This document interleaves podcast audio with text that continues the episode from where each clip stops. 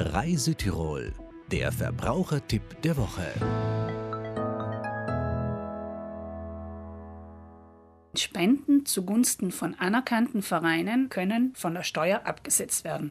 Das Ganze ist dabei leider nicht einheitlich geregelt, sondern ein ziemliches Kuddelmuddel. Ich kann gewisse Spenden vom Einkommen selbst abziehen, sodass die Steuergrundlage geringer wird.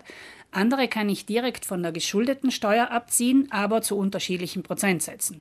19 Prozent, 25 Prozent, andere eben vom Einkommen zu 30 Prozent und, und, und, und, und.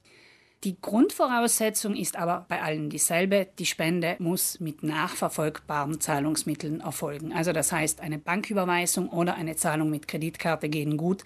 Eine Barzahlung geht nicht gut. Dann braucht es auch noch eine Spendenquittung, um den Abzug geltend zu machen. Das heißt, der begünstigte Verein muss bestätigen, dass Person XY diese Spende am so und so vielten mit diesem und jenem Zahlungsmittel getätigt hat. Die Spendenquittung erhalte ich im Normalfall am Anfang des Folgejahres, denn in diesem Jahr kann ich den Abzug geltend machen. Es handelt sich im Normalfall um eingetragene Vereine, die das Recht haben, solche Spenden zu empfangen.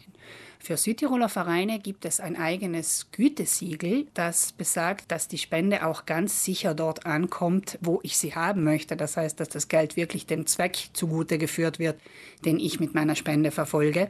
Dieses Siegel nennt sich Sicher Spenden und ist vom Dachverband der Sozialverbände organisiert. Und es ist eben ein besonderes Gütesiegel für Vereine, die in Südtirol arbeiten. Daneben gibt es natürlich auch noch große internationale Organisationen, die auch sehr vertrauenswürdig sind, die dieses Siegel klarerweise nicht haben. Spontan fallen mir hier die Ärzte ohne Grenzen ein.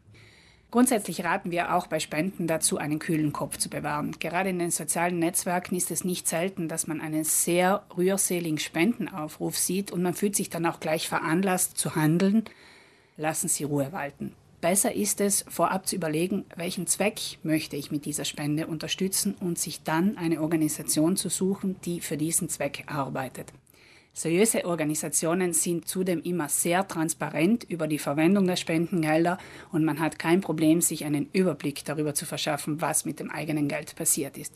Also besser nicht einfach auf der Straße bar spenden, weil man angequatscht wurde, sondern in Ruhe zu Hause überlegen, was möchte ich denn unterstützen. Eine Spende ist kein sich freikaufen von schlechten Gewissen, sondern eine Geste der Solidarität.